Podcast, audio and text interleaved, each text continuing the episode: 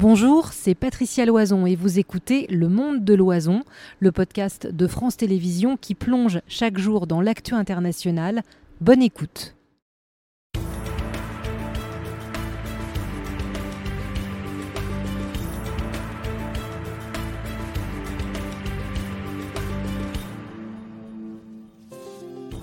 Bonsoir à tous. Si vous nous rejoignez dans le monde de l'oison à partir de 18h, on devient, on vous répond euh, sur France Info TV. Vous posez vos questions sur l'actu du jour. Alors forcément, on vous oriente un petit peu. Euh, Myriam, si vous l'avez entendu, euh, vient de vous rappeler nos deux thèmes sur lesquels on a envie d'avoir vos retours. Une semaine, Myriam qui check sa tablette, c'est normal. Une semaine après la rentrée, petit bilan. La promesse d'un prof devant chaque classe a-t-elle été tenue? Vous êtes nombreux à avoir réagi. Et euh, cette envie du gouvernement de métamorphoser la France dite moche, comme le disait Myriam, c'est pas nous, euh, c'est le, qualificatif du projet, celle des grandes zones commerciales. Myriam, vous êtes à mes côtés. Comment allez-vous? Ça va très bien. Vous, êtes prête? On commence à s'habituer. Hein, les téléspectateurs aussi. Vous amené la tablette. Moi, je vais voilà, je vais me réhabituer. Euh, vous nous rappelez comment ça fonctionne? Bien sûr. Ceux qui préfèrent les réseaux sociaux, c'est peut-être votre cas. Vous allez sur le compte Facebook de France Info et vous laissez en commentaire vos questions, vos réactions, évidemment, avec nos experts que on va vous présenter dans quelques secondes. On va vous répondre en direct. C'est le concept de cette émission. Ou alors, il y a ce QR code. Vous commencez à vous habituer avec votre téléphone. Vous le flashez, c'est-à-dire vous le prenez, faites comme si vous preniez une photo. Et là, un lien va apparaître. Vous tombez sur un espace où vous posez toutes vos questions. N'hésitez pas aussi à nous euh, partager vos témoignages. Si vous avez un élève dans votre famille, un de vos enfants qui est scolarisé, y a-t-il des manques dans sa classe de professeurs Quelle matière? Toutes vos questions, on y répond dans cette demi-heure. Alors, pour commencer sur ce premier thème, euh, y a-t-il effectivement un prof, un enseignant devant la classe de votre enfant ou des enfants que vous connaissez? Euh, C'est Éléonore Bailly. Bonsoir Éléonore. Bonsoir Patricia. Vous allez nous faire un petit point en chiffres euh, de où on en est depuis euh, une semaine que la rentrée euh, a sonné Eh bien, au moins un enseignant euh, n'a pas répondu à l'appel dans 50% des établissements du secondaire. Ça veut dire en fait que dans un lycée sur deux ou dans un collège sur deux, il manquait au moins un professeur voire plus. C'est une enquête en fait du SNEF-SSU, le syndicat majoritaire chez les enseignants du secondaire, euh, qui l'a révélé. Il a enquêté toute la semaine dernière auprès de 508 établissements et on s'est justement procuré un emploi du temps qui a, dans lequel un, professeur manquait. C'est un emploi du temps qui a été distribué tel quel à une classe de terminale et on voit bien que dans le cours d'anglais, il y a noté euh, BMP. Alors ce n'est pas le patronyme de l'enseignant, ça veut dire bloc de moyens provisoires. Ça veut dire en clair que le poste n'a pas été pourvu, que les élèves donc n'auront pas cours tant que le professeur n'aura pas été trouvé. Et cette situation, ces manques de professeurs, euh, Sophie Vénétité, qui était interviewée ce matin sur cette antenne, eh ben, le, dénonce. Elle, euh, elle pense qu'en fait, tous les moyens ne sont pas mis en œuvre pour recruter euh, les professeurs en France. Et on l'écoute. La promesse n'est pas tenue, c'était même une tromperie de la part du ministre de l'Éducation nationale. Et surtout, c'est un scandale. Il faut bien se rendre compte. On est en 2023 et l'éducation nationale n'est pas capable d'assurer une rentrée réussie. Et à côté de ça, elle va bricoler en multipliant les petites annonces. Nous, on a trouvé des petites annonces sur Facebook pour recruter des professeurs. Aujourd'hui, c'est quelque chose qu'on ne peut pas accepter. Oui, ça a fait réagir sur le plateau, mais on, va s'exprimer. Mais on continue avec vous, Éléonore. Est-ce que tout le territoire est touché de la même façon? Alors oui, tout le territoire est, touché, mais pas de la même façon. Il y a certaines académies où c'est pire, notamment dans l'académie de Créteil, qui comprend notamment euh, le département de Seine-Saint-Denis. Là, ce sont six établissements euh, sur dix qui sont concernés, dans lesquels, effectivement, il manquait au moins un professeur la semaine dernière. Et tout derrière, on, trouve l'académie d'Orléans-Tours, où là, ce sont 5,7 collèges et lycées qui sont concernés, dans lesquels, effectivement, il manquait euh, des enseignants lundi dernier. Alors j'ai bien retenu le BMP pour l'anglais tout à l'heure. Est-ce que c'est pareil pour toutes les matières? Alors en fait, c'est. Est-ce que ça dépend euh, Enfin, sans surprise, en fait, ce sont surtout les, matières scientifiques dans lesquelles il est plus compliqué de, recruter. On pense notamment en 1 aux professeurs de mathématiques, aux professeurs de sciences de l'ingénieur, et en 3, on trouve les professeurs d'anglais. Merci beaucoup pour euh, tous ces chiffres. Euh, et on va essayer d'aller dans le détail, parce que vous nous dressez un tableau qui, reste quand même, euh, qui, qui interroge. on accueille Guylaine David. Bonsoir, madame. Bonsoir. Et bienvenue. Vous êtes co-secrétaire générale et porte-parole du SNUI PP FSU. Et puis, alors, je vais essayer de ne pas écorcher votre nom, monsieur. Désolée. Laurent Zamekowski, c'est correct. Porte-parole de la fédération de la PEP, c'est la fédération des parents d'élèves de l'enseignement public. De l'enseignement public. Et euh, Myriam une première question voilà, qui met les pieds à, vous tous. dans le plat, parce qu'est-ce que c'était le sujet de l'année alors que c'était la première préoccupation des parents Hélène qui nous demande pourquoi Gabriel Attal, qui a la langue bien pendue sur la baya, ne s'exprime-t-il pas sur le manque de professeurs? Oui, je peux effectivement répondre. C'est-à-dire que euh, on a vu la rentrée s'est faite sur euh, ce discours euh, de la Baïa et on n'a pas parlé du manque d'enseignants, mais aussi des effectifs chargés dans les classes. Pourquoi il ne s'exprime pas sur le manque de, professeurs? Parce que ça demande d'abord un courage gouvernemental de, remettre quelque chose sur l'attractivité du métier. On a une des difficultés sur l'attractivité du métier. On n'arrive plus à attirer les, les étudiants vers ce métier. Pourquoi on n'attire plus? Parce que les salaires sont extrêmement bas et on a eu un déclassement salariale pendant 20 ans. Malgré, les pardon, je, vous coupe, mais malgré les augmentations, l'augmentation qui a été annoncée, malgré le pacte enseignant qui est proposé, ça suffit pas Ça suffit pas. Nous, on a enquêté là, à, notre niveau aussi. Alors, on n'a pas encore euh, sorti les, résultats parce que ça demande encore quelques jours d'enquête, de, mais sur euh, le fait de demander très clairement aux enseignants si cette augmentation de salaire les satisfait et si euh, euh, ils vont, euh, est-ce qu'ils veulent plus et est-ce que ça va, ça va leur permettre de continuer dans le métier ou si ce serait, serait pas un facteur pour démissionner parce qu'ils ne sont pas suffisamment payés. Et en fait, on va y revenir parce qu'on a beaucoup de questions sur les origines de cette peut-être désaffection du métier, mais d'abord peut-être plus largement, on nous pose la question de savoir si finalement ce ministre il est à la hauteur. Karl, qui à l'instant, alors qu'il nous écoutait, le demande est-ce que le ministre de l'Éducation n'est-il pas hors terrain? Très clairement, la semaine dernière, il n'était pas, euh, il était pas, euh, il était hors sol. Il n'était pas dans les préoccupations des enseignants. C'est-à-dire que le discours sur la baya, voire même sur l'uniforme, n'est pas dans le débat actuel de nos, de nos collègues sur le terrain. Les collègues sur le terrain, ils ont des difficultés parce qu'il n'y a pas d'enseignants, parce que chez nous, dans le premier degré, on manque déjà de remplaçants pour remplacer les absences des, enseignants, et parce qu'il y a la question euh, des salaires, la promesse gouvernementale des 10% d'augmentation n'a pas été tenue parce qu'elle ne sera pas là euh, à la fin du mois de septembre sur les fiches de salaire. Et ça, c'est un, problème effectivement d'attractivité du métier. Et côté parents? Côté parents, c'est effectivement la première préoccupation, c'est d'avoir un enseignant devant nos enfants. Mmh, mmh, mmh. Donc, euh, et malheureusement, cette année, bah, c'est pas pire que les autres années, mais c'est pas mieux non plus. Alors qu'on nous a dit qu'on aurait un enseignant devant tous les enfants. Mais c'est pas la première fois qu'on nous le dit. Le, précédent ministre l'a dit et le précédent aussi. Donc euh, ça fait de, très longtemps que les ministres disent ça, euh, quels que soient les ministres hein, finalement. Et finalement, la situation, ils n'arrivent pas à, renverser la situation pour pouvoir arriver à pouvoir tous les postes. Après, il faut pas non plus se leurrer. Hein, ça prend du temps de former un enseignant. Donc, euh, quelles que soient les initiatives qui ont été prises, ça va prendre un certain temps. Et malheureusement, entre-temps, il faut utiliser un peu des rustines d'une certaine manière. Et on passe par des contrats actuels. Certains sont formidables et d'autres un peu moins bien. Et euh, c'est pas forcément toujours évident parce que. il y a justement cette réaction peut-être un peu caustique. Je, rebondis sur ce que vous, vous dites. RC qui nous dit ne serait-il pas plus honnête de dire un adulte devant chaque classe?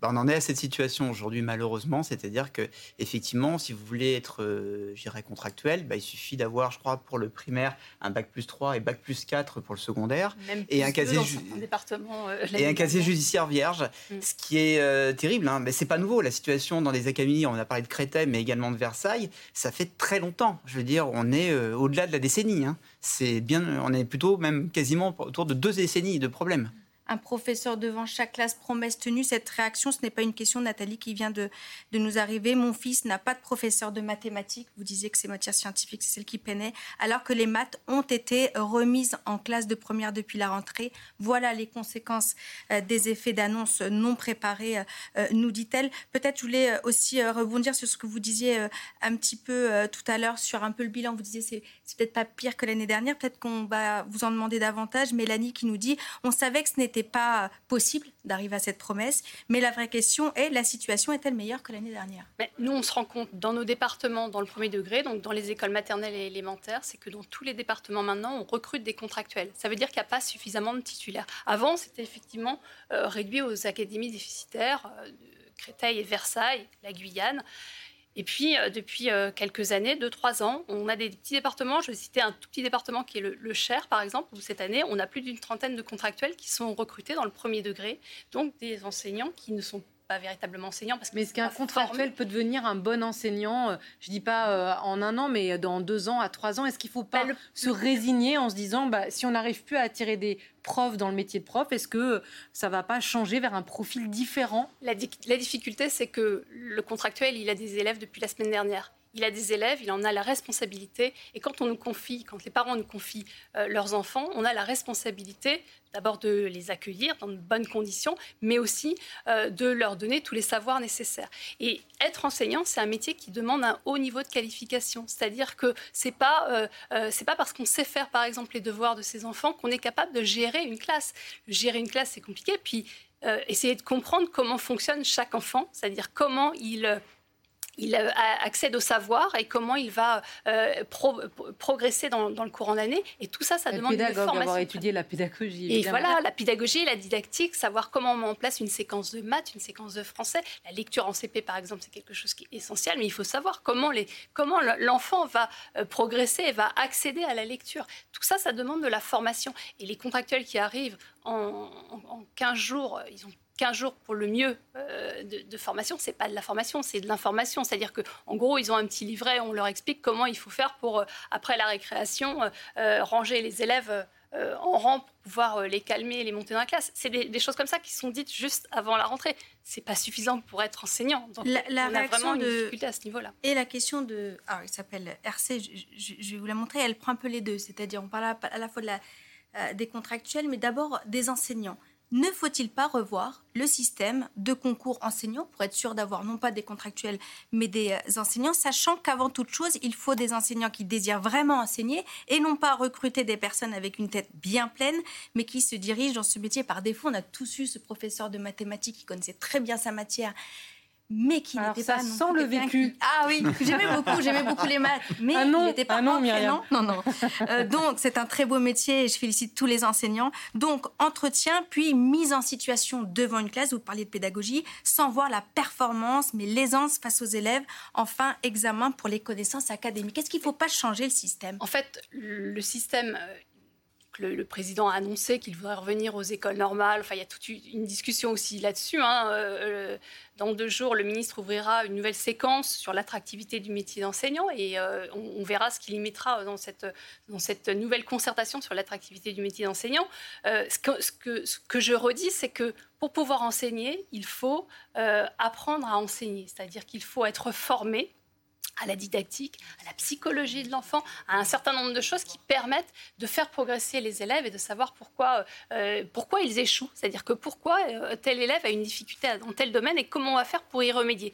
Et ça, effectivement, ça demande de la formation, ça demande des allers-retours entre la formation et le terrain. Ça demande aussi... Euh, mais c'est pas, pardon, mais c'est pas ce que Myriam ou RC vous demande. Est-ce qu'il ne faut pas changer, vu que vous faites le constat vous-même qu'aujourd'hui, ça n'attire plus euh, la, formation qui permet de former des enseignants tête bien faite, tête bien pleine, ne faut-il pas revoir ce système et recruter les enseignants autrement sur d'autres critères? C'est pas la formation. Pour être, pour être tout à fait complète, juste pour être tout à fait complète et puis parler de Lucille.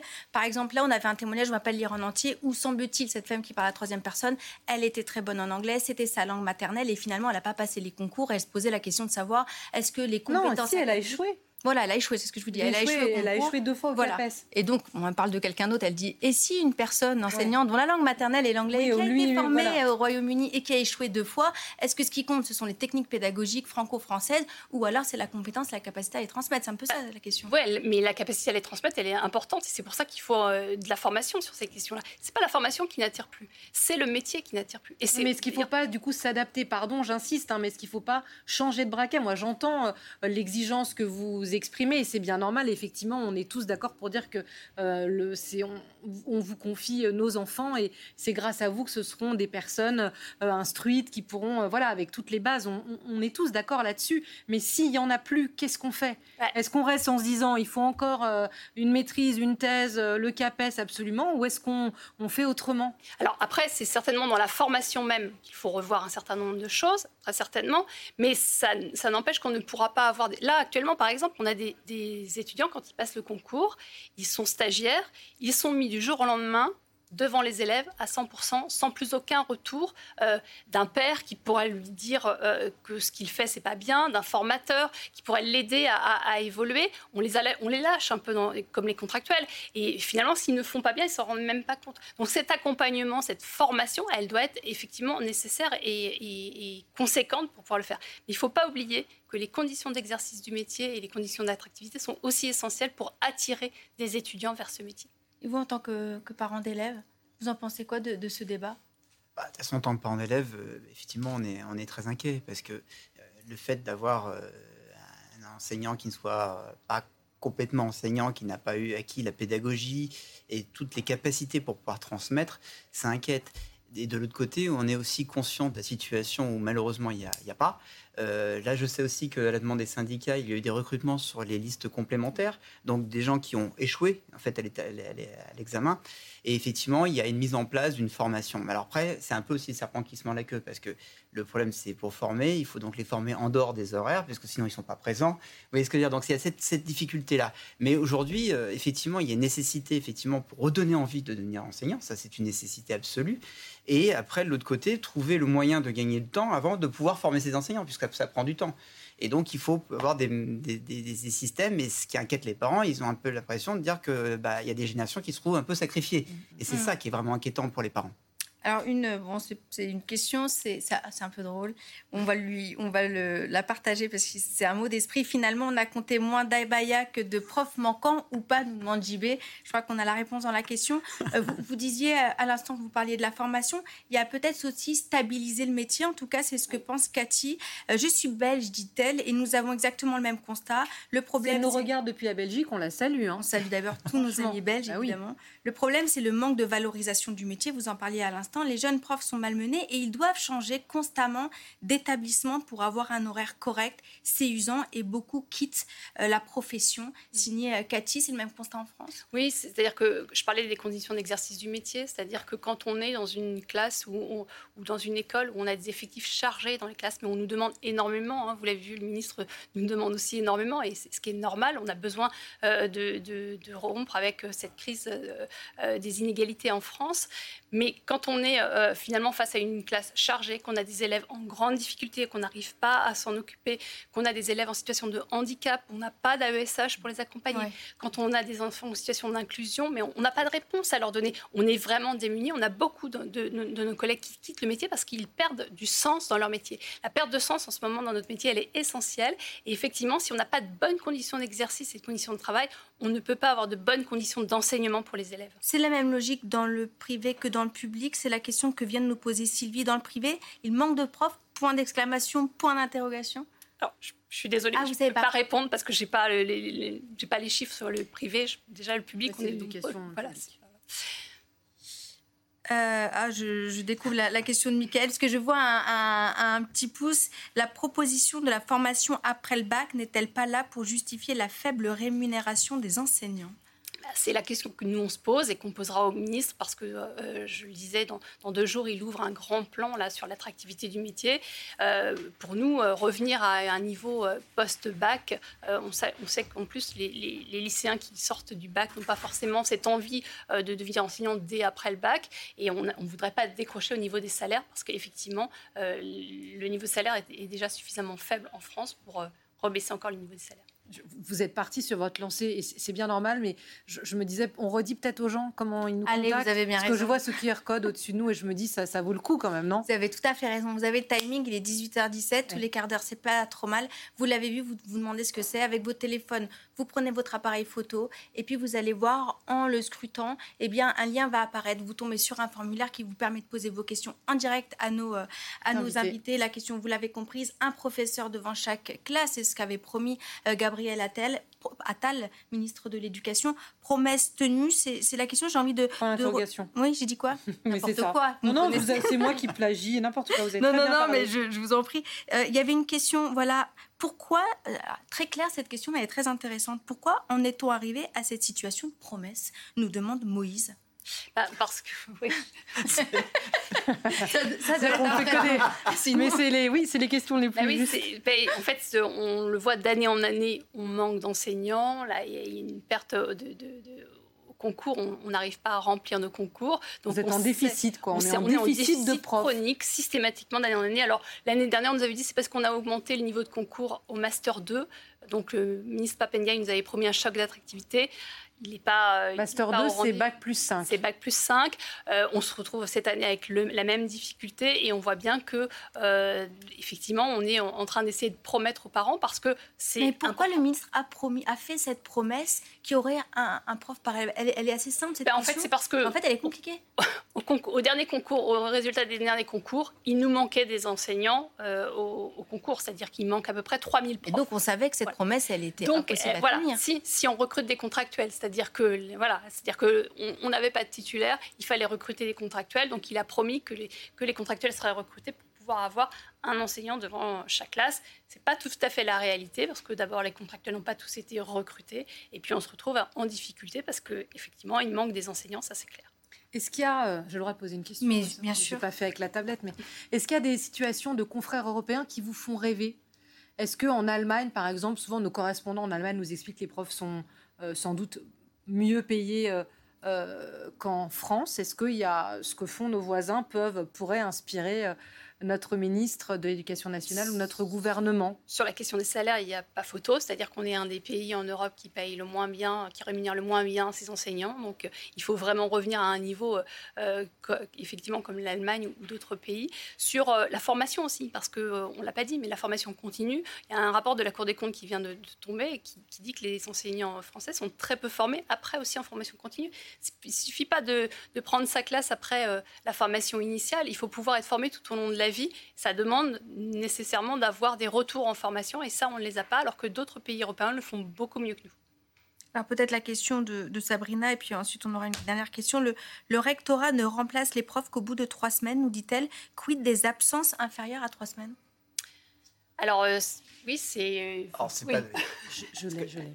Ça, c'est en fait, dans le second degré, c'est plutôt deux semaines en théorie. C'est, les fameuses euh, absences de courte durée qui ne sont pas remplacés en fait jusqu'à présent. Euh, maintenant, selon les, explications du ministre, euh, dans le cadre de ce qu'ils mettent en place avec le pacte, etc., il, y aura des remplacements sur ces courtes durées et également aussi avec des ah, dispositifs. Après, c'est une question de, de comment dire d'appréciation. Trois semaines, une courte durée, euh, c'est quand même très long, quoi. Trois semaines. Hein. Normalement, c'est deux semaines. Hein, c'est pas. Et puis, on est d'accord que le pacte enseignant, c'est-à-dire par un prof d'anglais euh, promet euh, quelques heures dans l'année de sa matière pour remplacer un prof d'une autre matière. Donc, de toutes les manières, il n'y aura pas l'enseignement de la, de la manière manquante. Si c'est le prof de maths qui manque, la classe n'aura pas maths pendant cette période.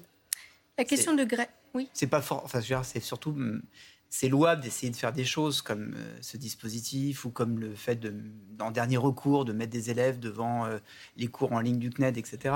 Ça évite euh, qu'ils soient en permanence et qu'ils ne fassent rien. Mais ça ne remplace pas le, fait de, recruter suffisamment d'enseignants. Je veux dire, la priorité, elle est là, avant tout. Greg, et la difficulté. Oui, aussi. la difficulté. Allez-y, Myriam. Euh, qui nous euh, euh, dit en ce moment même, je témoigne en tant que formateur et parent d'élèves, à double casquette. Dans ma matière, les mathématiques, les futurs enseignants n'ont pas le niveau lycée. Pourtant, ils obtiennent le CAPES faute de candidats. Ceux qui ont des connaissances partent dans le privé. Et c'est quand même une histoire de rémunération, nous dit-il. Mais c'est effrayant, ça. Oui, alors c'est vrai que c'est quand on a un master 2, Dans ma matière, les mathématiques, les futurs enseignants n'ont pas le niveau lycée? Alors, je ne me prononcerai pas parce que je ne suis pas enseignante de, euh, de lycée euh, et, je sais que le CAPES est quand même un, diplôme qui est euh, très difficile. Très difficile. mais en l'occurrence, pour les profs, notamment dans le second degré, dans, dans les matières scientifiques. Euh, la difficulté, c'est que quand on a un master de mathématiques, maintenant, c'est plus facile d'aller trouver un autre métier ailleurs, beaucoup mieux rémunéré. Dans la recherche, dans la recherche, dans laboratoire. forcément, ça attire. Donc la question de la rémunération, elle est au cœur de, l'attractivité du métier. Il ne faut, pas, il faut pas se leurrer. Et, là-dessus, il y a quand même une, tromperie du gouvernement à, dire qu'il augmenterait les enseignants. Ça dépend aussi des matières, hein, parce que clairement, il y a des matières qui sont particulièrement sinistrées, comme les sciences. Là, on parle des mathématiques, mais les sciences de l'ingénieur, c'est encore pire. Euh, il y a, donc il y a en fait des, situations qui sont différentes en fonction des matières et des raisons qui sont différentes aussi. Parce qu'il y a une attractivité pour certaines matières et moins pour d'autres. Ou aussi parce que on forme aujourd'hui euh, plus euh, dans, dans, les langues comme on formait avant. D'où la, carence en prof d'anglais, également en allemand.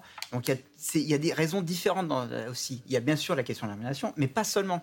Mais Myriam parlait du privé tout à l'heure, et là aussi, il dit ceux qui ont des connaissances qui partent dans le privé. Est-ce que vous, l'enseignement public, vous avez ce sentiment-là que les meilleurs ou les bons profs, ils peuvent être aspirés par le privé? Bah oui, forcément. Comme les parents, ils, ils, ils, essayent de trouver aussi euh, pour eux, de, ils, ont, ils ont une plus grande liberté pour recruter, parce que même si ce sont des, des professeurs de l'éducation euh, publique, euh, en tout cas sur les privés sous contrat, euh, ils ont cette latitude que n'ont pas les établissements euh, du public. Donc forcément, il y a cet effet d'attractivité et on va être très clair aussi. Bah, c'est pour ça aussi que les parents, à maman, euh, ils sont tentés d'aller vers le privé parce qu'il y a moins de problèmes de, de, remplacement, enfin de manque de postes non pourvus. Il y a et forcément, bah oui, on, des parents, et même des fois des parents très modestes, prennent même des crédits sans dette pour pouvoir mettre leurs enfants dans le privé. Ah, vous disiez ce système que personne ne comprend et vous avez pris l'exemple euh, des cours d'anglais. Ben, c'est justement la participation de Laurette à l'instant. Je suis, j'aimerais bien que vous nous aidiez à la comprendre. Je suis lauréate du CAPES d'anglais. Non, sa question est très claire, c'est juste sa situation est incompréhensible. Nous étions beaucoup plus de candidats que de nombreux postes ouverts. Le jury a recruté moins de candidats que de postes ouverts. Je suis stagiaire et seulement 8 stagiaires sur 10 réussissent leur stage. Je ne comprends pas le discours sur le manque de professeurs. Dans quel contexte on doit mettre ce témoignage? Et alors, oui, alors c'est particulier quand même parce que c'est lié au CAPES euh, et, euh, et, on a là effectivement un jury qui a estimé qu'il euh, y avait un nombre de postes ouverts, mais que les compétences des candidats n'étaient pas suffisantes, donc ils en ont pris moins. Je prends l'exemple des professeurs des écoles à Mayotte, c'est pareil, c'est-à-dire qu'il y avait des profs, on avait les candidats, mais ils ont mis la barre suffisamment haut pour ne pas recruter suffisamment. Et on, a manque, on manque de, de, de, professeurs à Mayotte à cause de ça. Donc il y a aussi ce, ce, ce souci-là qui, qui, peut effectivement poser problème. Mais du coup, on va avoir mmh. à, recours à des contractuels qui seront peut-être moins, moins adaptés et moins adaptés. Euh, c'est pour ça que nous, on demande aussi à recruter okay. toutes les listes okay. complémentaires pour les, euh, pour les enseignants professeurs des écoles, parce qu'ils sont reçus sur une liste, ils ne sont pas reçus sur la liste principale, mais sur la liste complémentaire. Ils ont une moins bonne note, on va dire, mais ils sont quand même admis euh, au concours. Donc on demande à ce, ce qu'on puisse les recruter, parce que l'intérêt, c'est quand même d'avoir des enseignants dans nos classes. Et c'est vrai que le compte n'est pas sur les enseignants. Il est, lorsqu'on en a remis les mathématiques dans le tronc commun, oui. euh, on nous a dit ben, on aura assez de professeurs de mathématiques pour pouvoir assurer. Oui. Euh, effectivement, on se rend compte que dans certaines académies, ben, il n'y en a pas, et dans d'autres, il y en a trop. Et, voilà. et là, c'est la même situation. Il suffit que vous soyez dans une académie qui a justement produit beaucoup plus de, de professeurs d'anglais et vous n'avez pas de professeurs de mathématiques de l'autre côté. Donc il y a des déséquilibres. Et après, bah, forcément, si vous êtes dans le sud de la France et qu'on vous propose un poste dans le nord, bah, tout le monde n'a pas forcément envie de bouger. Vous avez une famille, c'est tout à fait compréhensible. On a le, les contractuels qui vont oui, être euh, un peu la, la, roue de secours à, à, la rentrée, puis finalement il reste un petit peu. Alors cette question, Sofiane, la titularisation des contractuels qui sont depuis plusieurs années dans la maison et qui assurent aux côtés des titulaires des missions de service public, n'est-elle pas une première solution, nous demande-t-il? C'est vrai qu'on pourrait euh, titulariser des contractuels qui sont là depuis euh, très longtemps et qui, effectivement, sont, euh, sont efficaces dans, dans, dans leur, leur, métier. Ce qu'il faut savoir, c'est qu'on a beaucoup de contractuels qui, qui abandonnent le métier au bout de 15 jours, 3 semaines, un mois, parce qu'ils sont dans des conditions très difficiles. Il y a maintenant un, concours justement euh, pour les contractuels qui ont plus de, de 18 mois euh, de métier, euh, mais qui visiblement n'attirent pas suffisamment non plus, parce que euh, quand on est contractuel, on, peut, on est sûr euh, d'être nommé, euh, en tout cas dans le premier degré, dans le département où on est recruté. Merci beaucoup à tous les deux. On est obligé à un moment donné de siffler euh, la, la, fin, de, de la première mi-temps. Euh, mais... Peut-être juste pour terminer cette réaction. Elle est terrible. Moi, on me dit d'arrêter. Nous ne sommes pas mieux payés dans l'enseignement privé. Comme on a une réponse là-dessus, c'est intéressant. On a, on a les mêmes grilles. Par contre, on est perdant sur la retraite. On aura beaucoup moins que les homologues du voilà. Et pour voilà. Ah, merci à tous les deux euh, d'avoir euh, répondu aux questions de nos invités. Vous le savez, dans cette deuxième partie, on a aussi rendez-vous, vous avez aussi rendez-vous avec euh, nos enquêteurs de vrai ou faux euh, sur l'info. C'est aussi une façon d'être interactif avec vous. Et ce soir, on accueille euh, Anaïs Kroutz. Bonsoir. Bonsoir. Merci d'être avec nous. Euh, on revient et c'est la beauté de l'actualité. On va reparler euh, du Maroc, qui est effectivement l'info du jour. Euh, on a dit, on a lu, on a entendu que Mohamed VI était à Paris au moment de la catastrophe. Est vrai ou faux amener l'enquête oui, exactement. Bien, à cette interrogation, les autorités françaises ont du mal à apporter une confirmation officielle, comme le ministre de l'Intérieur, Gérald Darmanin, qui a préféré ce matin ne pas répondre tout simplement. Écoutez. Est-ce que vous pouvez nous confirmer l'information de nos confrères du Parisien selon laquelle le roi Mohamed VI était en France au moment du séisme? Je, je n'ai pas à parler de ce genre de choses. Hum Mais il était là? Vous le savez ou vous ne le savez pas? Je n'ai pas à commenter ce genre de choses. D'accord. qu'en général, un ministre de l'Intérieur est concerné quand un chef En général, le ministre de l'Intérieur est tenu au secret dans toutes ses fonctions. Donc voilà. C'est finalement la ministre des Affaires étrangères qui, un peu gênée, eh bien c'est risqué, a apporté quelques, quelques précisions. L'écoute. Le roi, dit-on, était en France d'ailleurs au moment du séisme? Je crois qu'il était dans notre pays, qu'il est rentré samedi, a présidé une réunion de crise avec, vous l'avez vu, tous ses ministres autour de lui et pris les décisions qui s'imposaient.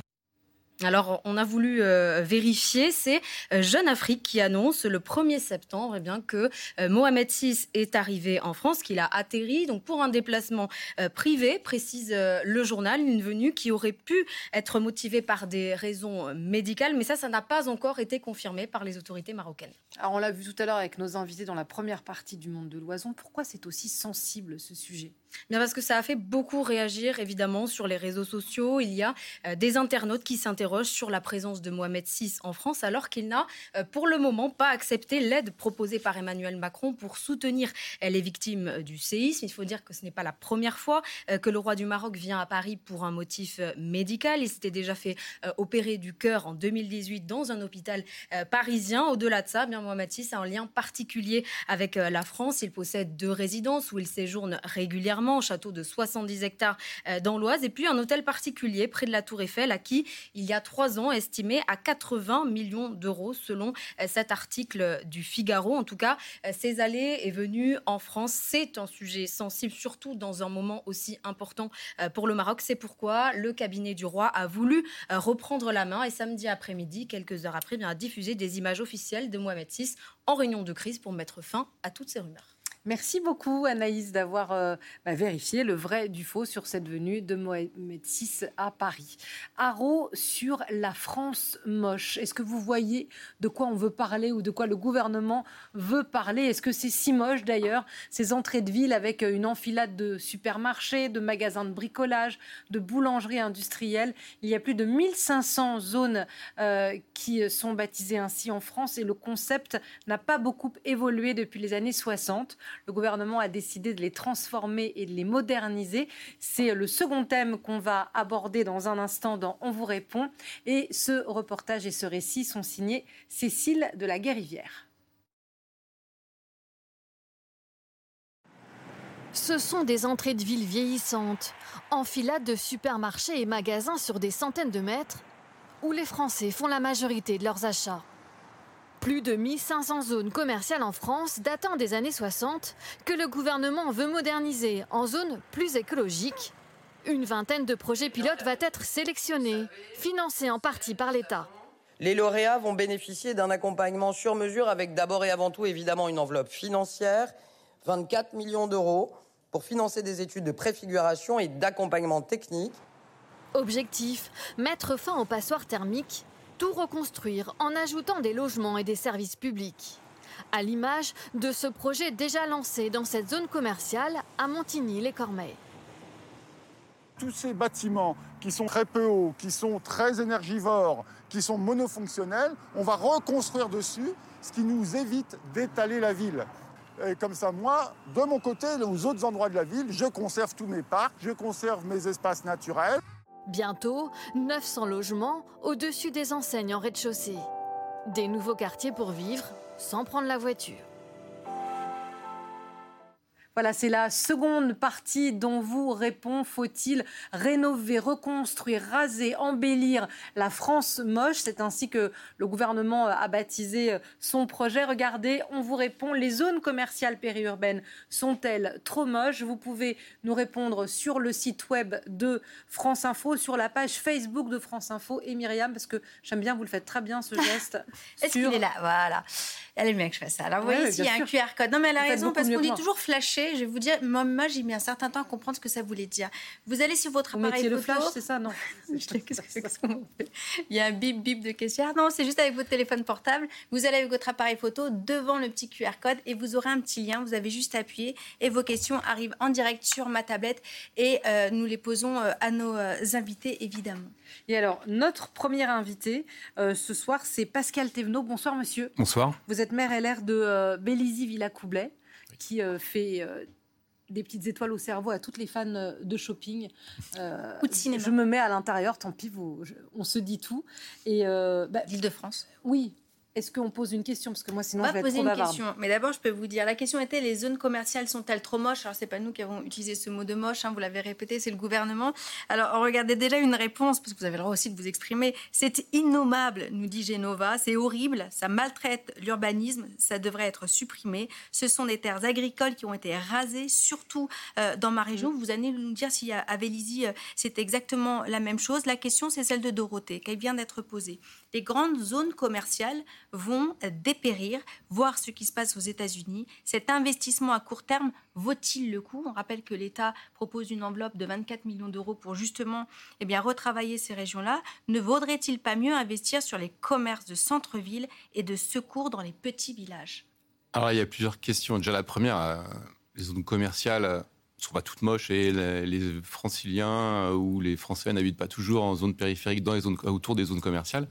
Si on prend l'exemple, c'est plus une volonté, si on prend l'exemple de Vélizy, euh, 2 que vous connaissez, finalement, on a supprimé déjà les galettes de parking, on, a, on, investit euh, beaucoup euh, dans des, de la végétalisation, la, lumière naturelle.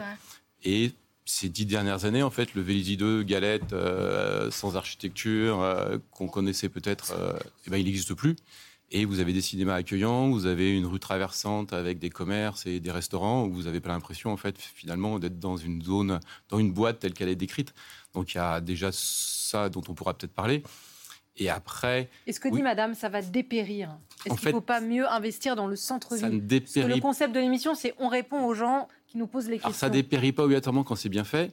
Par contre, oui, le risque qu'on a aujourd'hui, c'est de focaliser, après avoir voulu se focaliser sur les centres-villes, redonner du sens aux centres-villes et redynamiser les centres-villes, c'est finalement de mettre tous les moyens sur euh, les zones périurbaines et les zones commerciales, alors que le sens et l'attente de nos habitants, c'est justement de retrouver une vie dans les commerces de proximité en centre-ville.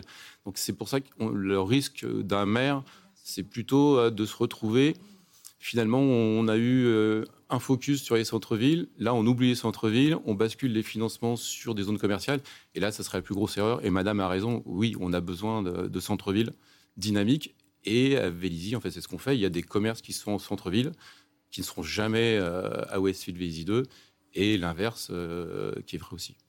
Euh, nous a rejoint Valérie Flicoteau. Bonsoir madame. Bonsoir. Vous êtes euh, vice-présidente du Conseil national euh, de l'Ordre des architectes et j'imagine que vous aurez des choses à dire sur cette France moche que le gouvernement dit vouloir repenser, remodeler, embellir. On va peut-être vous remontrer parce que vous nous avez fait une entrée très discrète et merci, merci beaucoup. La question de Dorothée parce qu'elle dit plusieurs choses et sur lesquelles le maire vient de répondre. Les grandes zones commerciales vont dépérir, c'est ce qu'elle dit par rapport à l'exemple américain. Cet investissement à court terme vaut-il le coup? Ne vaudrait-il pas mieux investir sur les commerces de centre-ville et de secours dans les petits villages? Alors, euh, ce qu'il faut voir aussi, c'est que euh, ce nouveau souhait euh, du gouvernement, il est en rapprochement aussi avec une autre loi qui est très ambitieuse, qui a un nom un peu barbare pour les auditeurs, qui s'appelle le zéro artificialisation net. Et concrètement, ce que veut dire cette loi, c'est que on va arrêter de d'ouvrir, d'étendre les villes et de supprimer des zones agricoles, comme disait notre autre téléspectatrice tout à l'heure. Donc, on va se concentrer dans ce qu'on appelle l'enveloppe urbaine, ou en tout cas les, lieux qui sont déjà bâtis.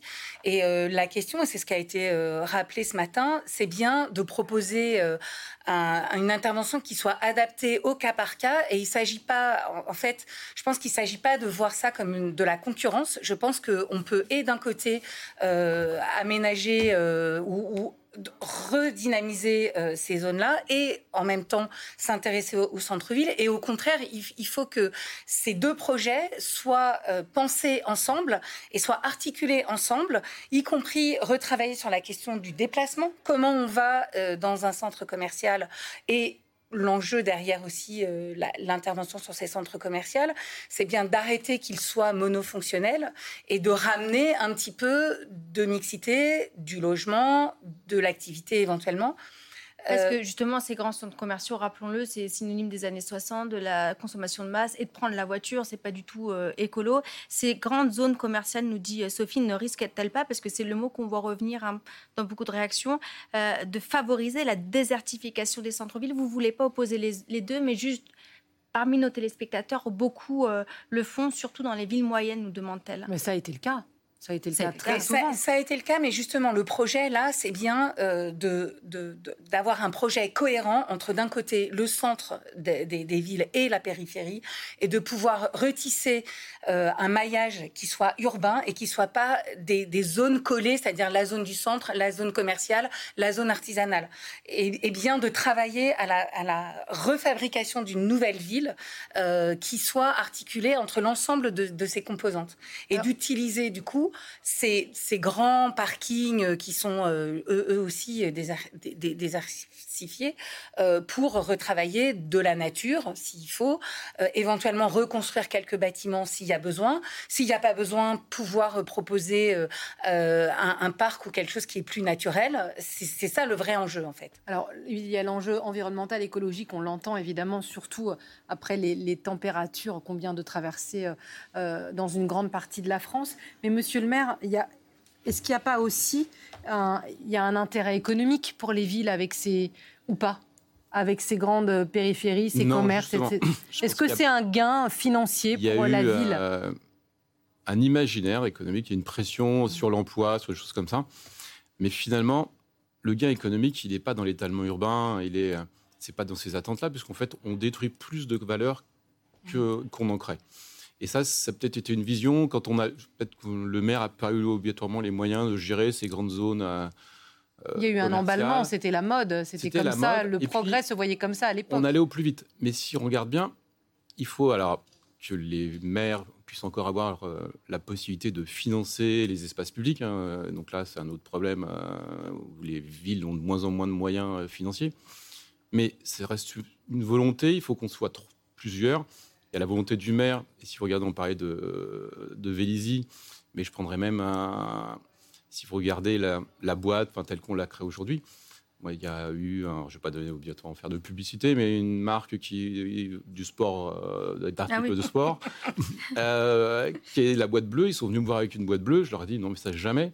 On est en train de refaire euh, les cinémas en face. Vous allez me faire un bel objet. Et du coup, avec l'architecte, on s'est entendu, vous avez un, bel objet qui n'est pas une boîte bleue et qui s'intègre avec de la lumière naturelle, avec des espaces publics, des arbres. Donc il y a aussi, il faut que les investisseurs, les collectivités locales et puis la réglementation nous permettent de faire ça. Mais là, aujourd'hui, quand on parle de revoir euh, ce développement urbain, moi, je serais même plus mesuré. C'est donnons aussi les moyens aux collectivités de renaturer, mais de renaturer avec du vert. Nos et là, l'étalement urbain, il a supprimé des zones agricoles. On continue encore à, le faire à certains endroits. Il faut arrêter ça, mais il faut même revenir en arrière. L'investissement, il doit être pour revenir en arrière. Il y a Pamparov qui demande est-ce que euh, euh, les lobbies sont responsables des grandes zones commerciales, des terrains agricoles ont donc été transformés en terrains constructibles? À qui cela profite si ce n'est pas aux communes? Ça profite à certains investisseurs qui permettent euh, d'avoir une activité commerciale dans ces zones-là pour pas très cher et euh, du coup au détriment euh, d'une activité qu'on a vue en centre-ville. Mais en fait, ça participe pas avec la vision qu'on a aujourd'hui. On peut pas dire je ne sais pas. Donc ça, oui, c'est un, un, gain sur du court terme, mais sur le long terme. Et je vous dis encore une fois, mais il faut une, une volonté et euh, moi, je n'hésite pas, parce que j'en ai encore les moyens, à préempter quand euh, quelqu'un veut me construire une boîte et euh, soit il écoute, soit il n'écoute pas. Comment on fait pour faire cette transformation de ces... Théo nous donne son témoignage dans notre ville à l'instant, hein, à quelques secondes. Exactement. Il a peut-être suivi vos explications à la lettre de comment on flash le QR code. N'hésitez pas, il est juste là et c'est avec votre appareil photo sur votre téléphone portable et le lien apparaît. Euh, nos invités sont là pour vous répondre. Témoignage à Vichy. À Vichy, donc exactement, un projet d'aménagement d'un parc et les abattages des arbres. Ils ont déjà coupé plus de 100 arbres. Ils prévoient également de replanter le double. Trouvez-vous juste aujourd'hui que certaines villes et les maires puisse couper des arbres, analyser expertiser en bonne santé et non dangereux comme à Vichy à l'heure du réchauffement climatique et du manque d'eau Non, alors il faut se battre, on n'a pas besoin à Vichy, je pense qu'on est à Paris, euh, on a les bons exemples. Mais non, mais après c'est pareil, j'ai le, mon plan local d'urbanisme et la volonté qu'on a, c'est quand, on construit, moi on coupe pas un arbre. Après il peut être malade, mais je coupe jamais un arbre parce qu'un arbre, même si on le remplace euh, par une jeune pousse, euh, ça va être pour nos petits enfants.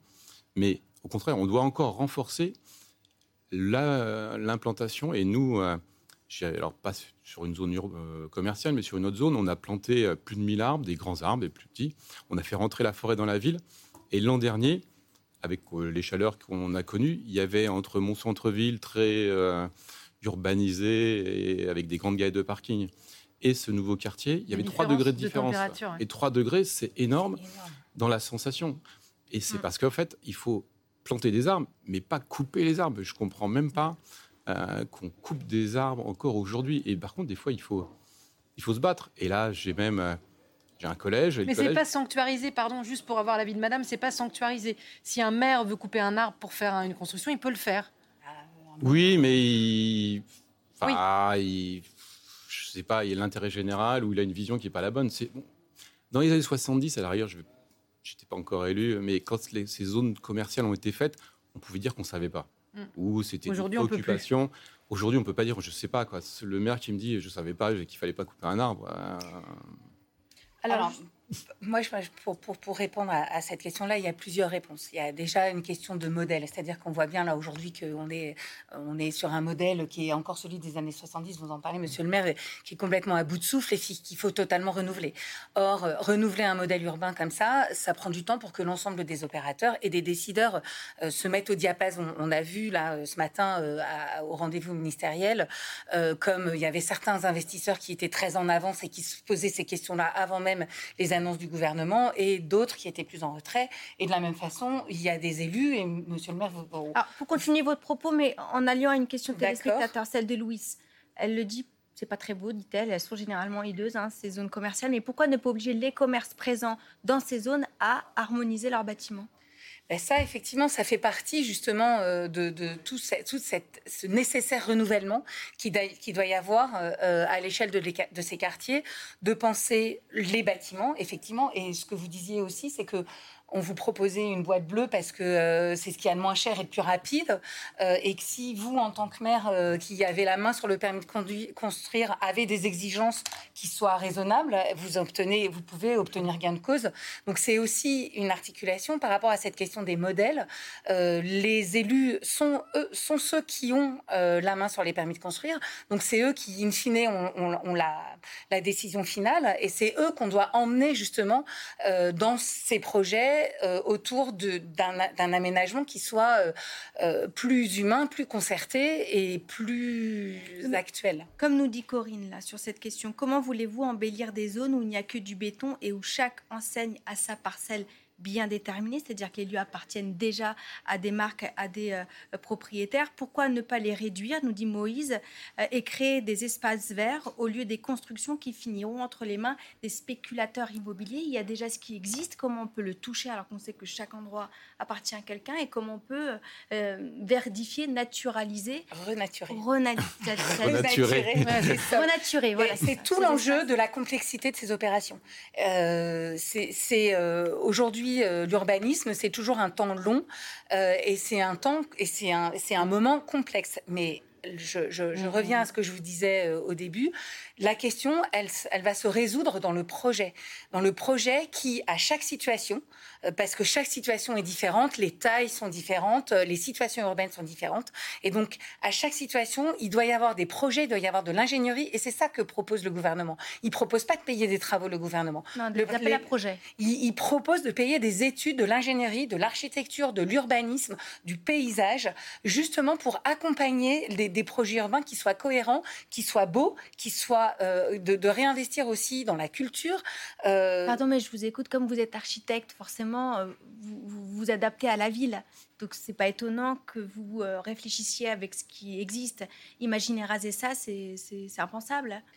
Ben, là, là, encore, la, la, question, elle n'est pas, on va pas refaire ce des, enfin, dans les années 60, on est parti de rien et on a fait un truc. Mais là, on va pas refaire table rase et euh, faire sans.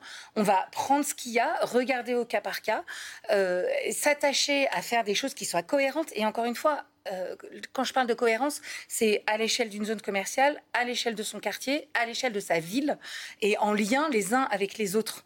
Le, toute cette question-là, elle est, elle est attachée à la question d'une de, d'une cohérence et de, réinvestir le champ de l'aménagement du, du, territoire et de l'aménagement urbain en cohérence.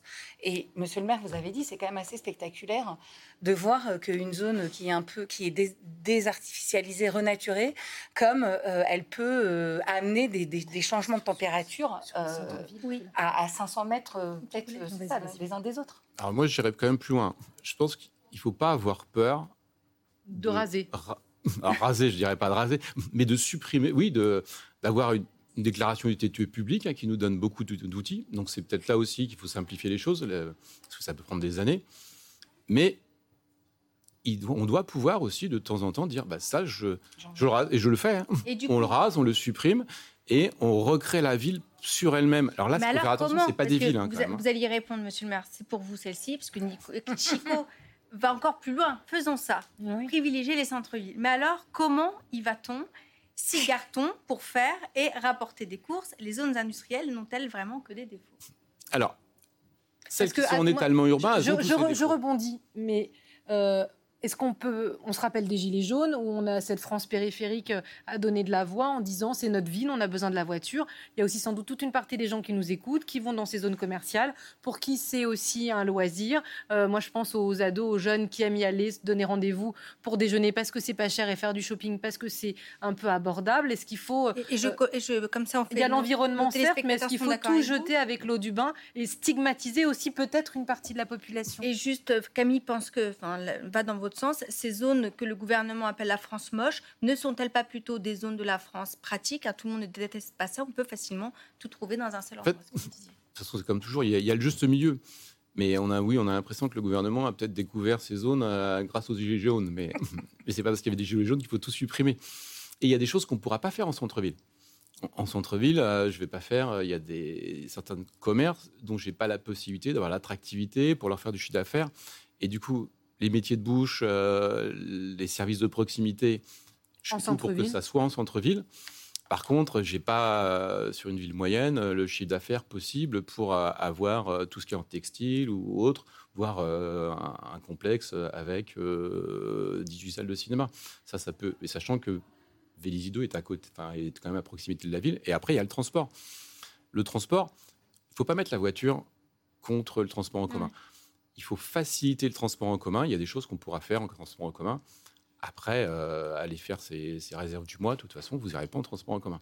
Donc, il faut. Et, quand on facilite le transport en commun, moi, je l'ai vu avec l'arrivée du tram, eh bien, spontanément. Il y a moins de voitures. Il y a moins de voitures parce que personne se lève le matin en se disant euh, je vais être dans les bouchons, je vais passer deux heures euh, sur la 118. Quoi.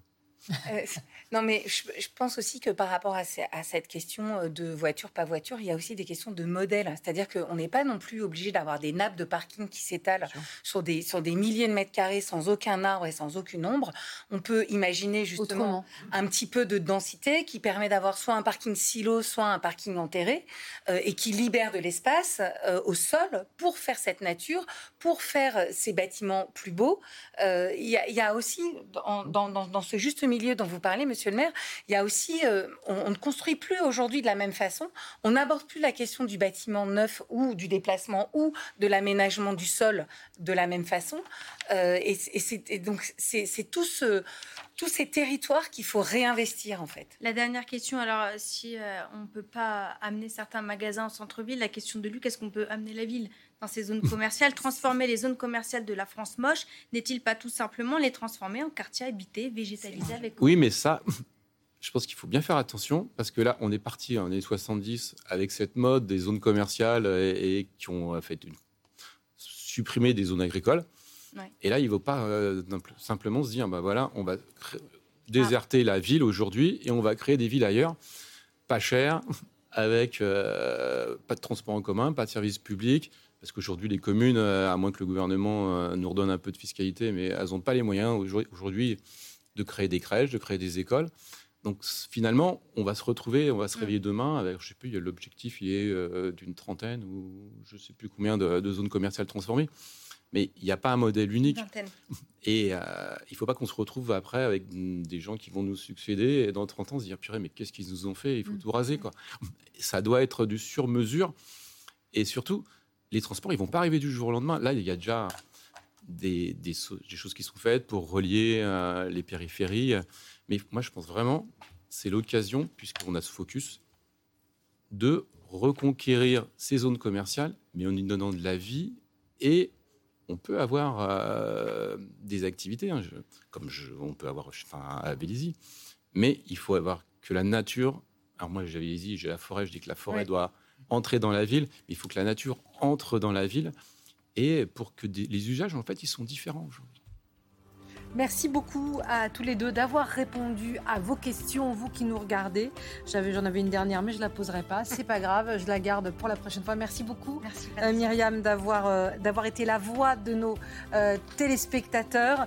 Dans quelques minutes, la seconde grande édition de France Info TV avec Sonia Kironi aux manettes du 19 mai. Avant de faire, avant de la retrouver, Sonia, on fait un petit tour par l'actu ailleurs dans le monde. À demain. Merci d'avoir été avec nous euh, pour euh, ces deux heures d'infos ensemble.